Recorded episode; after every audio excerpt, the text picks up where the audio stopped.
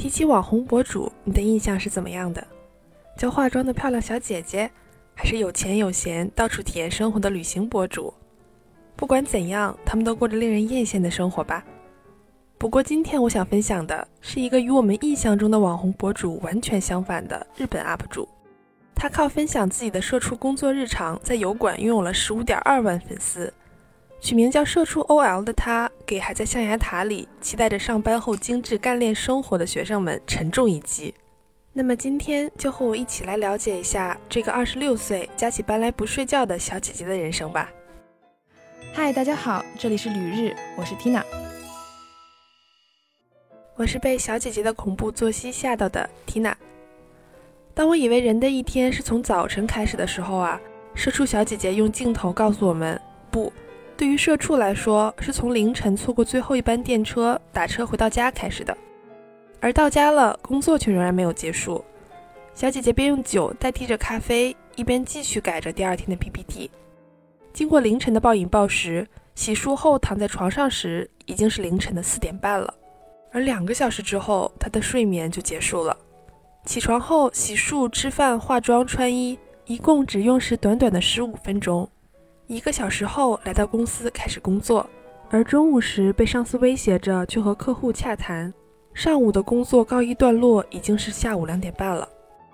饿到没有食欲的小姐姐买了瓶果汁，在公园里坐着哭了十五分钟，因为洽谈不顺利，之后还要被上司骂。果然凌晨一点到家后，接到了咆哮的上司的电话，让他明天早晨六点前到公司。身心俱疲的小姐姐做了顿饭犒劳自己。等到上床又是四点了，这天的睡眠时间只有一个小时。诚然，这个小姐姐的日常是非常极端的一个例子。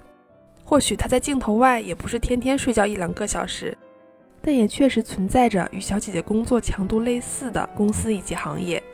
公司的话，只能靠自己火眼金睛看穿黑心企业的外表，而行业就很微妙了。因为高强度工作的许多行业是同时具有高福利的互联网或者金融行业的大厂，小姐姐的视频弹幕里就有人猜测是不是从事这些行业的呀？管中窥豹，日本的加班文化确实非常普遍，而且日本人睡眠时间世界最短，只有不到六个半小时的新闻也是引起了媒体的纷纷报道。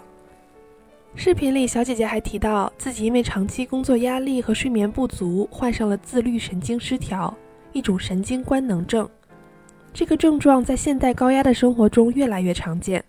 根据欧美的研究，每一百个人中约有三十个人经历过自律神经失调的痛苦，而这个数字在日本可能只多不少。同时，虽然神经官能症严格来说不算病，但日本职场中也能看到因更严重的抑郁症被迫退社的职员，而一旦患上抑郁症，能够回到正常生活也是幸运。再想回归原来的职场，几乎是不可能了。这也不由得让人思考：这么多年的拼命学习、工作，究竟是为了什么？值得吗？于是就又产生了职场里的另一种极端——极致摸鱼。三个小时的工作拖一天，还要加班到很晚。当上司没有能力或者没有办法掌握工作进度，靠加班时长寻求心理安慰时，这样的摸鱼员工反而不会被发现。但这也是管理制度上的一大陋习，而这种摸鱼划水，在许多人看来不求上进的员工的出现，也是因为日本的经济和公司体制，整体经济发展平庸，公司内部还多多少少残留着论资排辈的影子，即使再拼命，也只能一点一点熬资历，抬头就能看到头顶有着天花板，这种情况下，还不如偷偷摸鱼，什么也不图，就图个没有压力，身体健康。不知道什么时候管理者才能意识到，这样极端的工作方式是会极大的压榨人的创造力的。日本的职场时时刻刻都提着创造力、创新力，但一天只能睡两个小时，保持清醒不打瞌睡就已经是费尽全力了，哪还有余力留下来给你创新啊？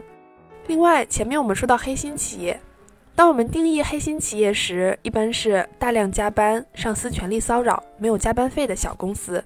但如果加班费给到位，加班和高压的工作环境，在许多人看来，似乎又变得可以接受了。我身边也有不少还没工作的朋友，即使知道风投行业几乎没有自己的休息时间，二十四小时待命，随时工作，也依旧向往着这样精英般的生活。但对于每天八小时睡眠才能精力充沛，连续熬三天夜就会病倒的我来说，即使想拼命，也是心有余而力不足啊。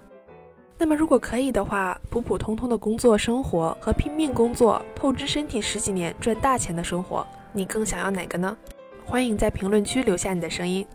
好的，感谢大家收听《旅日东京日记》，我是 Tina。